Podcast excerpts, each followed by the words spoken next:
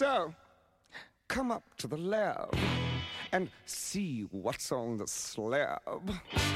I see you shiver with anticipation.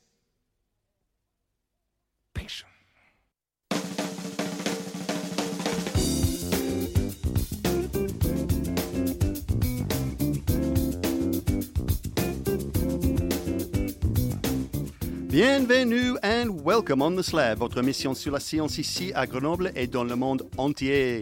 Je m'appelle Andrew et je suis là avec euh, on est deux tiers de l'équipe dans le Slab aujourd'hui. Je suis là avec Lucille. Bonjour Lucille. Salut Andrew. Et euh, aujourd'hui, euh, normalement, l'émission On the Slab dure combien de temps Tu sais, Lucille? Entre 45 et 50 minutes. Exactement. Mais tu penses qu'on peut faire cette émission en 3 minutes? Ouais, allez. on passe juste le radio-trottoir et c'est bon. oui, oui, même ça, ça, va prendre plus que 3 minutes. Mais aujourd'hui, en fait, il y a un grand concours qui va venir ici à Grenoble. C'est le final, en fait. Il a déjà passé partout en France c'est la concours Ma thèse en 80 secondes. Et on a deux invités aujourd'hui qui vont expliquer euh, qu'est-ce que c'est ce concours et euh, qu'est-ce qui va se passer pour le final qui va se passer le 13 juin. Euh, on va par téléphone aujourd'hui, on va parler avec elle très bientôt, Marine Lopez. Et ici dans le studio, qui va parler de l'organisation locale, on a Lisa Maimon. Bonjour Lisa. Bonjour Andrew. mais juste avant tout ça, Lucille, est-ce que tu trouvais quelque chose dans la science qui t'intéressait cette semaine? Oui, alors j'ai envie de vous parler de biomimétisme. Déjà, qu'est-ce que le biomimétisme? En gros, c'est s'inspirer de la nature pour euh, créer une application. Et là, c'est une équipe, une équipe pardon, de chercheurs euh, de Hong Kong qui s'est inspirée des fourmis pour en fait euh, réparer des circuits électriques. Alors déjà... Mais ils n'ont ils ont pas les mains, comment ils vont le faire En fait, ils ont observé les fourmis et ils ont vu que quand, par exemple, elles, elles voulaient passer d'une feuille à, une, à une autre ou juste dépasser une brèche, elle crée comme un pont. Euh, alors, c'est difficile de l'expliquer à la radio, mais on pourra mettre une petite image euh, sur Internet, je pense. Sur notre page Facebook, elles absolument. s'accrochent les unes aux autres et elles constituent une sorte de pont, euh, un pont de fourmis. Comme ça, les, les autres copines fourmis passent sur elles. Et du coup, sur le même principe, ils utilisent, par exemple, quand il y a une, donc une brèche, une cassure, quelque chose de cassé dans un circuit électrique, pour combler cette brèche, ils vont utiliser des nanoparticules d'oxyde de fer qu'ils vont aussi recouvrir euh, d'or pour les rendre conducteurs, si je ne me trompe pas. Et en fait, en jouant avec le champ magnétique, ils vont pouvoir réorganiser les nanoparticules pour euh, former une sorte de ce qu'ils appellent un ruban conducteur. Et la largeur, l'épaisseur de ce ruban, elle va pouvoir donc être ajustée avec, euh, avec le champ magnétique. Et une fois qu'ils vont désactiver ce, ce, champ, le, ruban qui était euh, sous forme de solution, il va se rigidifier et donc euh, après refermer euh, le circuit électrique. Donc c'était un peu liquide avant. Ouais, c'est ça. Ensuite, ils mettent un champ électrique. pour le, ah, excuse-moi, champ, un champ, magnétique, exactement. pour organiser les nanoparticules et après ils le coupent, ça sèche et du coup le, le circuit est reconstitué en gros. C'est ça l'idée. Ah wow Et, Alors, quelle taille c'est ce circuit? J'ai pas noté les, dimensions, mais oui, c'est nano. Nanoparticules. Oui. Euh, alors pour l'instant, ça marche que à 2D et ils aimeraient euh, pour, poursuivre leur recherche pour faire euh, du 3D. Mais c'est en cours, c'est pas encore fait. Ah, c'est incroyable aussi parce que normalement les circuits sont quasiment 2D, n'est-ce pas? Ils sont sur un, substrat. Oui, c'est ça. Et du coup, ils voudraient aussi pouvoir améliorer la précision de cet assemblage parce que pour l'instant, bon, ils arrivent à manipuler ces nanoparticules, mais c'est pas tout 100% euh, reproductible, si j'ai bien compris. Donc il faut qu'ils améliorent un peu leur précision de manipulation. et, où est-ce que tu as trouvé ce travail? Euh, bah, moi, tu sais, je tape euh, actualité scientifique dans Google. J'aime bien regarder Futura Science, des sites comme ça. Et il parlait, et je suis tombée sur cet article. Donc, c'est un article publié sur ACS Nano, qui a été publié en avril dernier. Alors, le titre en anglais, c'est Mimicking the Structure and Function of Ant Bridges in a Reconfigurable Microswarm for Electronic Applications. Macroswarm, je ne sais pas exactement ce que c'est. Microswarm. Ouais, un, swarm, c'est un, grand nuage des insectes, par exemple. D'accord. Un microswarm, c'est un petit grand nuage des insectes. OK. un grand nuage au, niveau de micro. du coup, donc, je pense qu'on pourra mettre la référence euh, sur Internet, si Absolument. tu veux, avec une... petite image qui illustre euh, le phénomène. C'est une étude faite par qui? Par, donc, donc c'est une équipe à l'Université de Hong Kong Alors, je, je- c'est quatre, y a, sur le papier, c'est quatre personnes. Je m'aventurerai pas à prononcer les noms parce que Non, je pense que je vais mal le prononcer. Plutôt chinois, j'ai mon doute. Oui, euh, département euh, mécanique, euh, ingénieur en automatique, euh, voilà. Excellent. Bon, merci beaucoup, Lucille. Très intéressante. Euh, J'espère que dans l'avenir, si vous avez un problème avec euh, votre appareil électronique, comme le mien, par exemple, je viens d'avoir mon lecteur DVD qui est tombé en panne. Oh non, c'est la fin du monde. Euh, Tu mets des fourmis dedans. exactement. Les nanopa- nanoparticules avec une champ magnétique avec mon, mon aimant de frigo pour, pour le réparer. Excellent. Merci beaucoup. On va revenir après ce petit morceau avec euh, une petite discussion. euh, pour ma thèse en euh, 180 secondes. Ce petit morceau, euh, euh, un grand remerciement à Pierre qui, l'a choisi. C'est TV Party, en, en parlant des, des choses microélectroniques. TV Party avec Transcontinental.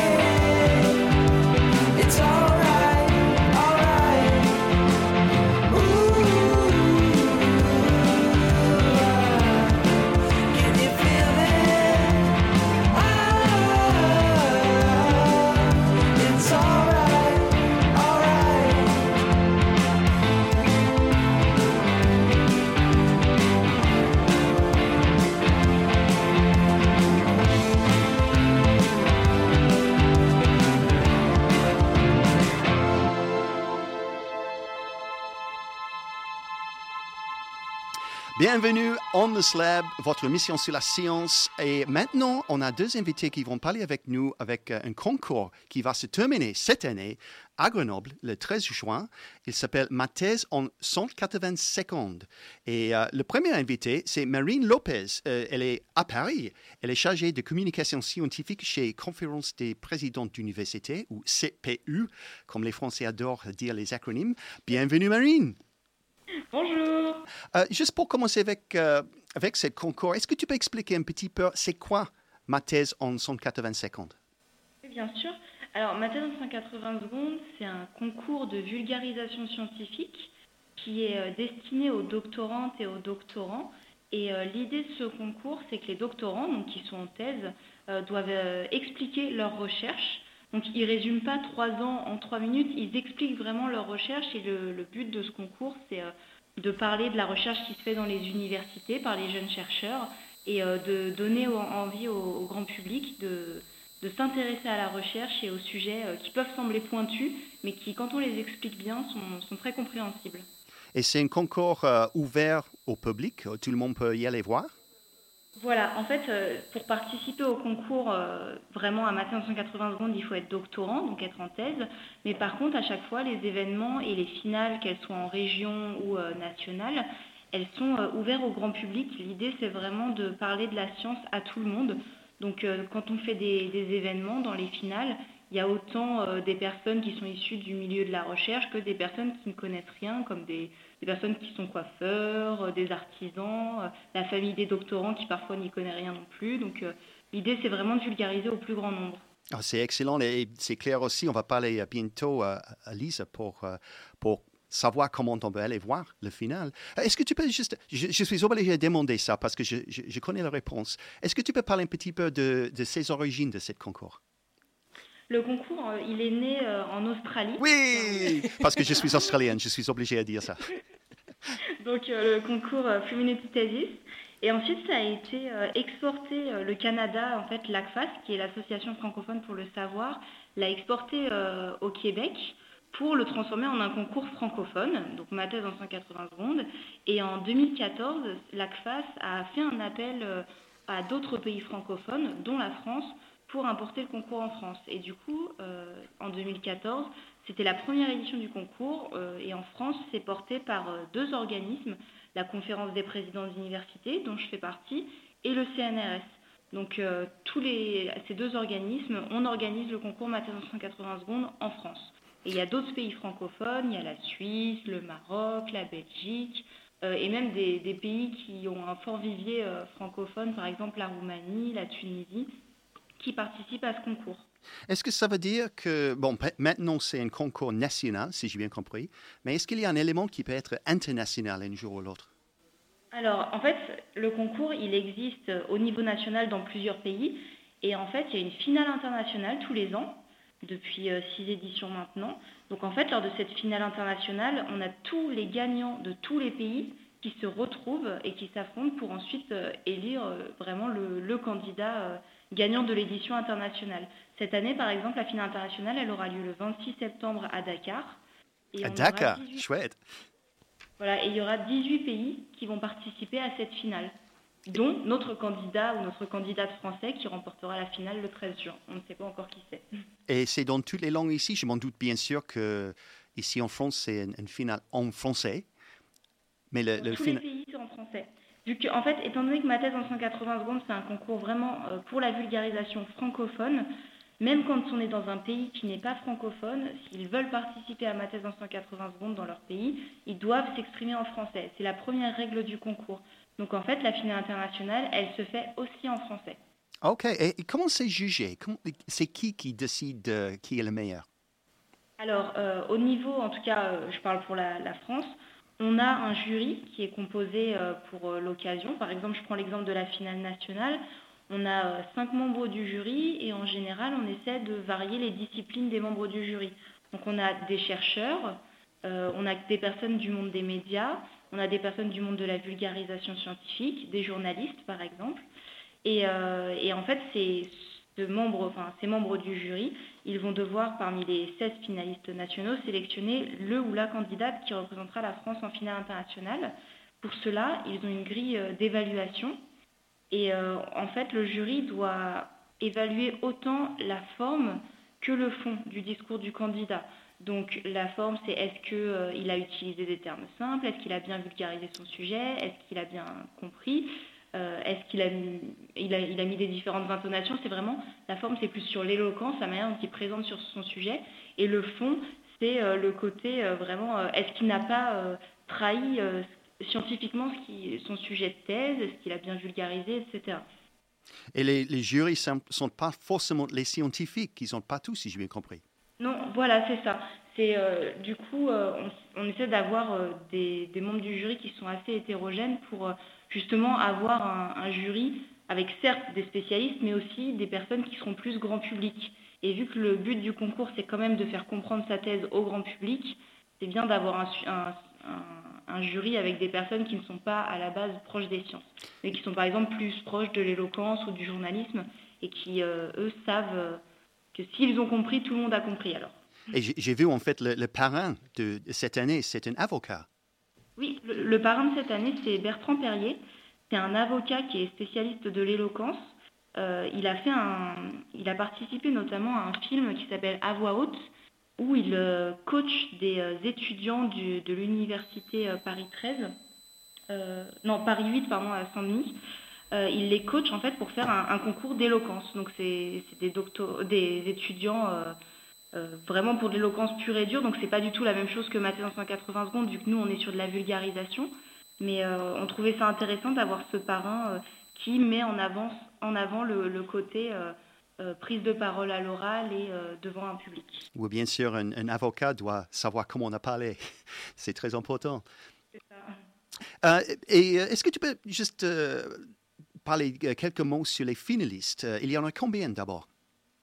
Alors, on a 16 finalistes cette année, avec euh, des disciplines euh, variées. Donc, on va avoir de la chimie, on va avoir euh, de la physique, de, de l'anthropologie, par exemple. On a aussi de, on n'a pas que des sciences dures dans le concours. Le concours, il est ouvert à tous les types de, de sciences. Donc, ça inclut les sciences humaines et sociales, par exemple. Donc, on a deux, deux de nos finalistes qui sont en thèse en musicologie cette Ouh. année. Donc, c'est un sujet hyper intéressant. Euh, et tous les sujets sont intéressants à leur manière, donc euh, c'est bien d'avoir euh, tous, ces, tous ces domaines représentés dans le concours cette année. On a autant de filles que de garçons. C'est important aussi, oui. Voilà, donc ça c'est super. Et, euh, et ils viennent tous d'universités euh, différentes. Donc il faut savoir qu'à la demi-finale qu'on a fait en avril, on avait 56 doctorants qui avaient tous gagné leur finale régionale. Et euh, parmi ces, ces- ces 56 doctorants, on a choisi les, enfin, on a sélectionné avec le jury de la demi-finale les 16 finalistes. Et, euh, et du coup, là, on a plusieurs universités qui sont représentées. Je ne vais pas toutes les citer parce que ça, ça fera beaucoup. Mais c'est pas que des universités d'une région. C'est vraiment euh, toute la France qui est représentée en, en finale nationale. Et pour arriver au final, tu as parlé des demi-finales, mais il y en avait combien d'étapes pour arriver au final? Alors, il y avait une première étape qui est les finales régionales. Donc, en fait, chaque doctorant s'inscrit dans son université au concours. Et chaque université ou regroupement d'universités organise une finale régionale. De cette finale régionale, on a deux candidats qui vont ressortir à chaque fois, le prix du public et le premier prix du jury. Donc à la fin, ça nous faisait 56 doctorants issus de toute la France, donc des premiers prix et des prix du public. Ces 56 doctorants, ils sont arrivés en demi-finale début juin à Paris. Et ensuite, ils, sont tous, euh, donc ils ont tous refait leur présentation en 180 secondes devant un jury. Et à la fin de la demi-finale, on avait les 16 candidats finalistes nationaux qui vont concourir le 13 juin. Excellent. Et euh, si j'ai bien compris aussi, bon, le, le demi-finale euh, était à Paris. Euh, je dois dire, je suis très fier de voir Grenoble qui a gagné, le, bon, qui a pas gagné le final, mais gagné le droit d'avoir, d'être hôte pour le final cette année. Mais c'est passe, ça passe en autre ville chaque année? L'idée, c'est pour vraiment passer partout en France? Oui, en fait, l'idée, c'est, euh, étant donné que le concours, il vit partout en France, euh, on ne veut pas que tout ait tout le temps lieu à Paris. Donc, euh, tous les ans, on lance un appel à candidature aux universités qui candidatent auprès de nous pour dire, bon, bah, nous, on aimerait accueillir la finale. Ils ont un certain cahier des charges pour pouvoir accueillir l'événement. Et ensuite, on, choisit, en fonction de critères objectifs, quel est le lieu le plus apte à, à- à accueillir la finale. Donc, cette année, ça a été Grenoble. Et, euh, et c'est vrai que c'est un, bon retour, euh, c'est un bon retour pour Grenoble, étant donné qu'ils ont eu plusieurs fois des finalistes gagnants euh, nationaux. On Donc, va parler bientôt avec Lisa pour ça, oui. C'est un peu comme les Olympiques, j'ai l'impression. Ça passe partout en France. Voilà, c'est ça, partout en France, et ensuite grosse finale nationale, et ensuite grosse finale internationale. Formidable. Je, je dois remercier euh, Marine Lopez, chargée de communication scientifique chez Conférence des présidents de l'université, d'université, excuse-moi, à CPU à, à Paris. Merci beaucoup pour ton temps, Marine. Merci. Euh, on va passer un moment euh, musical pour le moment. Et c'est, c'est vraiment important, bien sûr, chaque émission d'avoir un, un morceau australien. Et euh, ce morceau, c'est par Angie Hart. Et ce morceau s'appelle Simple, juste comme ma thèse en 180 secondes.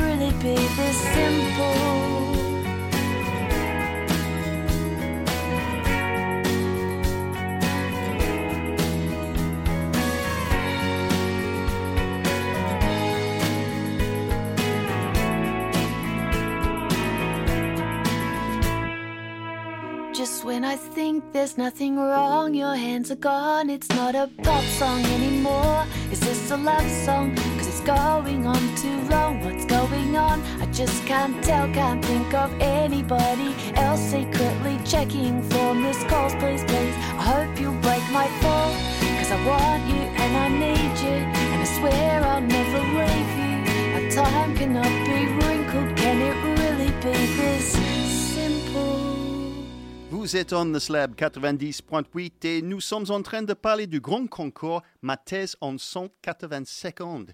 Nous avons notre deuxième invité avec nous dans le studio aujourd'hui et nous sommes très fiers d'accueillir avec nous Lisa Maimon, chargée de communication à la communauté université Grenoble-Alpes. Bonjour Lisa. Bonjour Andrew. Bonjour Lucille. Salut. Lisa, bon, on a déjà parlé de organisation globale de ce concours, euh, mais euh, qu'est- qu'est-ce qui va se passer exactement euh, ici à Grenoble le, le 13 juin? Alors le 13 juin, effectivement, on, on accueille la finale nationale euh, en fin de journée à partir de 18h30 euh, où, où ça? à la MC2, donc à la Maison de la Culture de Grenoble, euh, en centre-ville, enfin vers, vers le, sur la ligne A. Voilà, il y a même un arrêt à- de tram. Un arrêt de tram côté. MC2. ouais. et, et en fait, pendant la journée, il y a également euh, un forum d'études, enfin une, journée de, de discussion sur euh, les nouvelles initiatives en médiation scientifique.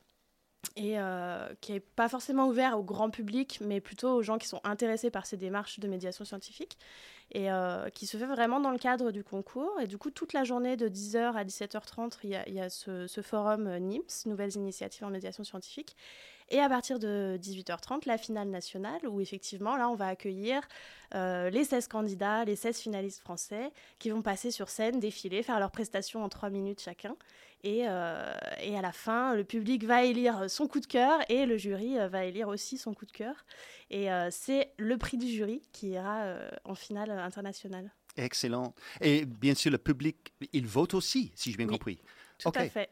Et est-ce qu'il est déjà arrivé que le- ce soit le même candidat qui ait les deux prix? Oui. Ah. Oui, oui. Bah, C'était le cas l'année dernière. Philippe Le Bouteiller, notre candidat grenoblois, qui est allé euh, jusqu'en finale nationale, a eu le prix du public et le prix du jury. Et un big shout out à Philippe, qui on, on- on a, on avait euh, sur notre mission, on était très fiers d'avoir. Pour sa start-up. Oh, oui, oui, oui, Oui. Imagine, tout à fait. Parce que Philippe a fait euh, le concours MC180, a fait une thèse, mais après s'est lancé dans une start-up, effectivement.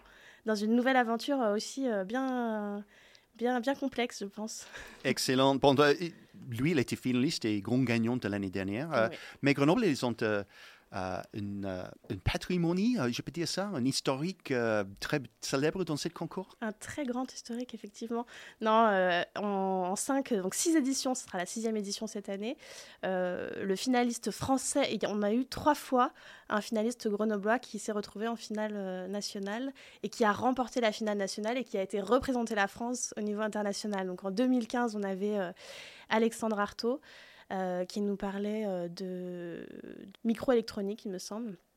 Et euh, en 2017, on a eu Sabrina Fadloun, et euh, qui, elle, euh, parlait si- aussi d'électrons et euh, qui faisait un, parallèle avec des électrons qui étaient des électrons jamaïcains qui étaient formés par Usain Bolt pour aller plus vite et plus haut dans, dans les structures microélectroniques. Et puis l'année dernière, Philippe Le Bouteiller. Excellent. Juste pour savoir aussi, si le public voudrait participer, comment ils peuvent s'inscrire? Est-ce que ça va coûter une somme euh, Alors, c'est complètement gratuit de venir participer euh, aux deux événements, hein, et pendant la journée et pour la soirée pour la finale. Et, euh, mais c'est ça le comble. Enfin, c'est ça le comble. Euh, les places sont parties. En fait, effectivement, il y a eu une billetterie qui a été ouverte et les places sont parties très très vite. euh, en, Donc, il n'existe plus de place en deux jours. Mais on invite quand même les gens à venir euh, le jour J et on va faire rentrer un certain nombre de personnes si toutes les personnes qui, qui ont réservé une place ne viennent pas, ce qui arrive quand même assez régulièrement, d'autant plus que là, les gens viennent de toute la France. En fait, on a vraiment des délégations qui vont venir encourager leurs candidats de, de- de toutes les régions, de Bordeaux, de Paris, de, de Toulouse. Et, et en fait, euh, ça, il peut arriver des problèmes de train, de- de- des empêchements qui font qu'on n'aura pas tout le monde et que du coup, on invite quand même les personnes à venir le jour J, le 13, euh, sans avoir réservé leur place et à essayer de rentrer. Euh, donc ça, ce sera pour les plus téméraires et sinon, euh, on pourra suivre en live. Oui, ça j'ai vu. Où ça? Alors, sur le Facebook, euh, ma thèse en 180 secondes France, et euh, sur YouTube, ma thèse en 180 secondes France, et puis euh, sur Twitter aussi, il me semble, mais bon, en gros, sur les réseaux sociaux. J'ai vu aussi, euh, c'est sur le site MT180, 180. Euh, ça veut dire mt180.fr. C'est ça, Oui. Et on peut, on peut voir tous les liens pour comment suivre en direct. Exactement, exactement. Excellent. Et tu vas parler un petit peu de, de- de la médiation. Qui va gérer cette discussion? Ah, alors, euh, en fait, il y a beaucoup d'intervenants euh, qui viennent un peu de, partout en France, de, de start-up qui se lancent dans euh, la production de, jeux, vidéo scientifiques, de, d'expositions scientifiques, de médiation scientifique. Et du coup, ben, vraiment, ça va être beaucoup de discussions. Et puis après, il y, a un temps... de manipulation, enfin de stand où on peut faire des petites expériences pendant le, temps de midi et deux, et euh, où là, euh, c'est essentiellement des grenoblois. Euh, on a un représentant du challenge robotique qui a eu lieu il n'y a pas très longtemps sur le campus et qui vient nous montrer des petites maquettes de robots, nous expliquer comment fonctionne ce, ce challenge. Et puis, effectivement, les discussions seront animées par, par Mathieu Rouault, qui va mener les discussions entre plein d'intervenants, en fait. Oh, excellent. Mm. Donc, c'était- ça serait une journée bien chargée. Une journée bien chargée. ouais. Bien, bien excitante aussi. Mm. Et euh, bon, OK, euh, s'il y a les docteurs aujourd'hui qui écoutent euh, On the Slab et qui sont euh, vraiment intéressés pour euh, participer dans ce concours en 2020, euh, comment ils peuvent Alors, euh, la campagne de- d'inscription pour la session 2020 commencera euh, probablement entre octobre et novembre. Et en fait, c'est euh, donc la communauté Université Grenoble-Alpes qui porte le, concours au niveau local et ses partenaires, donc le CNRS, la délégation Alpes du CNRS et puis euh, l'Université Grenoble-Alpes, Grenoble-INP. euh, qui vont relayer en fait auprès de, de tous les doctorants, de tous les étudiants, euh, via le collège doctoral, via les écoles doctorales, euh, l'information par mail et puis sur les réseaux sociaux euh, pour les inviter à s'inscrire. euh, mais ce ne sera pas avant euh, octobre. octobre en ouais. un petit minute Mais quand même, j'espère qu'ils vont euh, aller voir euh, comment on a fait, euh, voir les, les gagnants de cette année. Ah bah, on les invite à venir euh, le 13 juin. J'espère qu'ils ont pris leur place, puisqu'effectivement les places sont comptées, mais, euh, ou qu'ils viendront et qu'ils essaieront de venir euh, sur euh, le jour J. Mais effectivement, même si on n'a pas de Grenoblois, euh, ça va être une très très belle finale. Euh, on a suivi un peu les étapes, euh, la demi-finale euh, nationale, et les candidats sont bons. Donc, tu, tu as monté à Paris pour voir la demi-finale? Non, j'ai suivi euh, sur Internet. Ah Avec la technologie moderne, c'est c'est absolument excellent. Mais oui. Génial. Un grand remerciement à, à Lisa Maimon, chargée de communication à la communauté Université Grenoble-Alpes. Merci beaucoup, Lisa. Mais merci à vous de m'avoir invité. J'espère que vous allez tous euh, suivre qu'est-ce qui va se passer le, le 13 juin. Euh, on va passer maintenant, juste après ce petit pause, avec euh, le Radio Trottoir. Vous êtes On the Slab Radio Campus Grenoble. Suivez-nous sur notre page Facebook On the Slab Grenoble.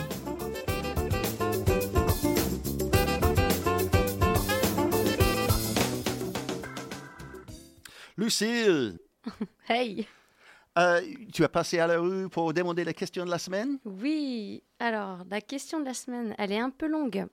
Alors, attention. Ouais. sois, sois confortable. Ouais, je, je m'installe. La question est, vous rapetissez jusqu'à la taille d'une pièce de 5 centimes et je vous mets dans un mixeur. Alors, il y a un petit indice dans la question. Votre masse est réduite si bien que votre densité n'est pas modifiée. OK. Les lames entrent en action dans 60 secondes. Que faites-vous? Oula. Et je ne peux pas dire juste je vais mourir. Si, si tu fais rien, tu vas mourir. Hmm, absolument. Donc, euh, hmm, c'est une question difficile à savoir. Tu as Oui. des bonnes réponses? Ouais, c'est assez intéressant parce que déjà, il y a, il y a des gens, il y a deux, deux groupes de personnes. Il y a ceux qui, qui se disent ben, je vais mourir et d'autres qui essayent quand même de survivre. Et Ouais, ils ont le- plein de bonnes idées. Tout le monde devrait essayer de survivre, je m'en doute. Et Il y en a, ils ont vraiment des, ori- des idées originales. OK, on va les entendre. No one will be watching us. Why don't we do it in the road? Comment il est ce mixeur Ah, donc ton poids est réduit, mais pas ta densité. Ah, bah on peut peut-être essayer de rebondir pour euh, sortir du mixeur. Rebondir sur nous-mêmes ou se. Ouais, non, si on est tout seul, on peut pas se pousser, mais oui, rebondir sur soi-même. tu sautes, tu sautes de la lame euh, Ah oui, sur sur, la le lame. fond du truc et Oui, sauter sur la lame et essayer de rebondir jusqu'à Ouais. jusqu'en haut du mixeur. Moi, moi j'escalade les lames. tenter- bah, on n'a pas le choix de toute façon. J'escalade les lames, après, euh, et après euh, voilà, je saute, traction. les lames. Et Après, si on attrape euh, ouais, le, La paroi, le- le rebord. rebord. On tape le rebord. Et là, tu sors. Tu sors. Après, tu, tu, ouais, tu sautes. sur- Et après, en en 60 secondes, si tu fais 5 centimes pour arriver à monter jusqu'en haut de la paroi du mixeur, faut 5 centimes, c'est ça. Hein. Ouais, mixeur, il doit faire ça peut-être. Ouais, mais des fois, tu C'est une s'il y a montagne, les- le truc, s'il y a hein. les lames. Les lames, je sais pas comment elles sont les lames d'un mixeur. Moi non plus, j'ai jamais fait, jamais utilisé le mixeur. Je sais Mais- pas si elles sont horizontales. Vertique. Non, mais elles doivent être- non, si elles sont horizontales. Elles sont horizontales, ouais, mais du coup, elles sont en bas. Bah, des escalades du coup. Bah, je... Comment tu veux grimper des parois Oui, mais je sais pas si j'en- ça, j'en sais rien, mais. Non, mais je me mets, je m'allonge euh, en, en bas. Je m'allonge. Ouais, pour pas, pas que les. Mais du coup, ouais, pour pas que les hélices me, me chopent. Et si j'appuie jamais sur off. Ah, Là, je suis foutu. Hein. Là, je sais pas. Euh... Hum, sinon, non, on se met au milieu des. Bah. Ah bah oui, je en dessous de la plaque limite. Je sais pas si une plaque. euh, Mais non, mais les, tu te mets sur la partie euh, qui bouge pas euh, des hélices? Au centre? Y'a pas de rotation? Ouais. Ouais, mais après, enfin, c'est pareil, tu restes là et t'attends que ça, ça s'arrête. Non, mais il y a une tige. Là, tu peux monter la tige par contre.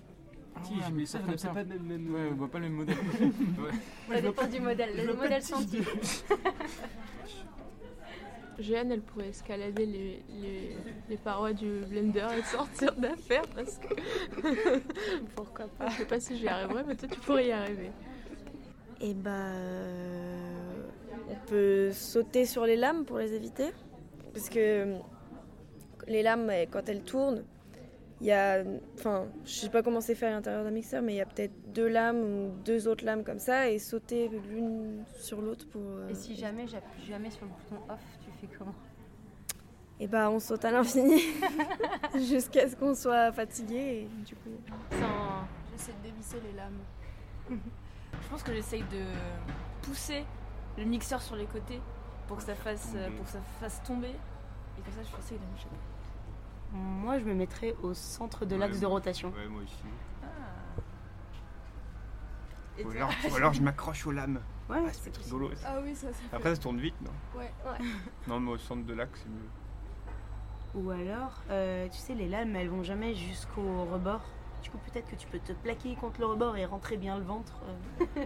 On peut se cacher dessous le lame parce qu'il y a un petit espace Oui. aussi euh, Oui, sous les lames. Et si on est tout petit, on peut peut-être se plier. Mais du coup, tu restes là à vie? Ou alors tu acceptes ton destin. Tu restes là. Bon, voilà. Accepte ton destin. Ouais, c'est. Il y a des bonnes idées. Hein. Ah oui, oui, oui. Mais- j'ai- J'avais vraiment l'impression qu'il y avait pas mal de monde qui n'ont pas compris qu'est-ce que c'est une mixeur. Ah oui, il y avait des gens qui n'avaient jamais utilisé ou qui visualisaient pas bien. J'aurais dû mettre une petite photo. Hmm. Oui, parce que les, les lames tournent super vite. Hein? Euh, ouais, ouais, puis elles sont en bas. Oui. enfin, tout au fond. Du... Oui, oui. Rester Ouais. sur le tige quand il tourne, euh, c'est pas combien de rotations par seconde. C'est c'est impressionnant. Ou même sauter euh, sur les lames aussi. Lisa, qu'est-ce que tu en penses? Euh, Si tu étais euh, réduit à la taille d'une pièce de 5 centimes, euh, mis dans un mixeur? Moi, je pense que j'aurais choisi l'option de me- m'allonger tout au fond, de me plaquer. euh. Et t'acceptes ton sort, tu restes là à ouais, vie. voilà, ouais. Il y a quelqu'un euh, qui, euh, on l'a pas mis, mais qui m'a dit, euh, euh, je lui ai dit, mais tu restes là à vie? Il m'a dit, bah ouais, je préfère rester là à vie que de mourir coupé par les lames. Ça m'a fait beaucoup rire. Mais c'est quelqu'un qui tient à la vie. Quoi. Oui, voilà, il y a vraiment, comme je disais, il y a deux groupes de personnes. Il y a ceux qui sont plutôt fatalistes et ceux qui, qui sont survivors. Tu nous libéreras bien un jour de toute Ah non, moi, j'appuie sur le bouton, je m'en vais. hein. Ah, Il y a un petit euh, truc à préciser aussi, il n'y a pas une capuche Ouais, il y a sur pas le de mixeur. capuchon sur le mixeur. Oui, donc euh, évidemment, c'est pas tout enclos. Mm, mm. Alors, c'est quoi les réponses? Alors, là, en cours, c'est il faut sauter. Sauter. Ouais, vous avez 60 secondes pour sauter euh, avant que j'appuie sur le bouton on. Et la petite explication euh, physique, euh, déjà je vais, je vais l'imager. Non, je vais commencer d'abord par l'explication euh, mathématique avec l'équation E égale mgh, avec E l'énergie, M l'énergie d'un projectile, M sa masse, G bon c'est la constante de gravitation qui gouverne l'accélération, et H la hauteur qu'on pourrait que ce projectile pourrait atteindre. Donc E égale mgh. Euh, imaginez, alors par exemple, moi, si j'ai une certaine masse, une certaine force, énergie musculaire, je peux sauter à une certaine hauteur. Si par exemple, je propose à Andrew, euh, on s'attache avec une ficelle et on essaye de sauter plus haut tous les deux, alors effectivement, on a deux fois plus d'énergie, on va dire, mais bon, on a aussi deux fois plus de masse à, à soulever. Et donc Oh, la hauteur qu'on va. J'ai me rien flattes. dit, j'ai rien dit. Tu, tu- tu me flattes. J'allais dire trois fois plus si tu m'attaches. euh, si Non, mais sinon, le ouais. calcul, ça marche pas. mais du coup, la hauteur euh, à laquelle on va pouvoir sauter, elle changera pas en fait. Parce que euh, le fameux E, l'énergie et la masse, elles vont être modifiées dans les mêmes proportions. Donc, euh, le H restera constant. Et du coup, c'est à l'inverse. Si on, imaginez que je vous rapetisse, euh, je vais on va, votre masse et votre euh, force musculaire, votre énergie va être réduite dans les mêmes proportions. Et donc, de la même manière, que vous fassiez, je sais pas, euh, 4 mètres de haut, 1, mètre et demi de haut ou 1 centimètre de haut, vous sauterez toujours euh, à la même hauteur, en fait. Voilà. Donc, euh, si vous sautez, euh, par exemple, je sais pas, actuellement, si je saute sur moi-même, je peux peut-être sauter de 30, 40 centimètres, j'en sais rien. Ouais, bien J'ai la pas taille d'un mixeur, quoi. Ouais, et Ouais, ça équivaut donc à la de taille. mix, c'est environ 30 cm, pas Ouais. plus. hein. Et donc, à 1 cm de haut, je peux toujours sauter 30 cm. Donc, je peux atteindre le haut du mixeur et donc après euh, en sortir. Et Mm. après, vous inquiétez pas pour l'atterrissage, tout devrait bien se passer. Vous devriez pas vous faire trop mal en retombant de l'autre côté. de la, on peut, justement, je parlais des fourmis en début d'émission. Bah, la fourmi, si elle tombe du haut du mixeur, elle va pas se faire mal. Donc, je pense que Voilà, c'était. euh, c'est la même idée. C'était même euh, quelqu'un comme Galiléo, je crois, qui a dit. euh, il, a, il a noté la différence entre pousser une fourmi au dos d'un bâtiment et un éléphant. Ouais. Un éléphant, ça fait splat, mais Mm. euh, une fourmi, ensuite, elle peut. Elle va être un peu choquée, j'imagine quand même, mais elle va repartir. euh, Absolument. vie tranquille. Voilà. Excellent. Merci beaucoup, Lucille. Ça, c'est la fin de notre mission. Et bien sûr, euh, regardez euh, sur le site mt180.fr pour savoir euh, la finale de euh, ma thèse en 180 secondes. Euh, euh, le 13 juin, je voudrais donner un grand remerciement à Marine Lopez et Lisa Mémon. Euh, merci beaucoup à toi, Lucille. Merci. Merci à tout le monde. Merci à tout le monde. Merci bien sûr à tout le monde ici à Radio Campus Grenoble, surtout à Christine, Emily, Pierre et tous les autres. On vous adore et on vous verra la prochaine fois. Ciao. Ciao.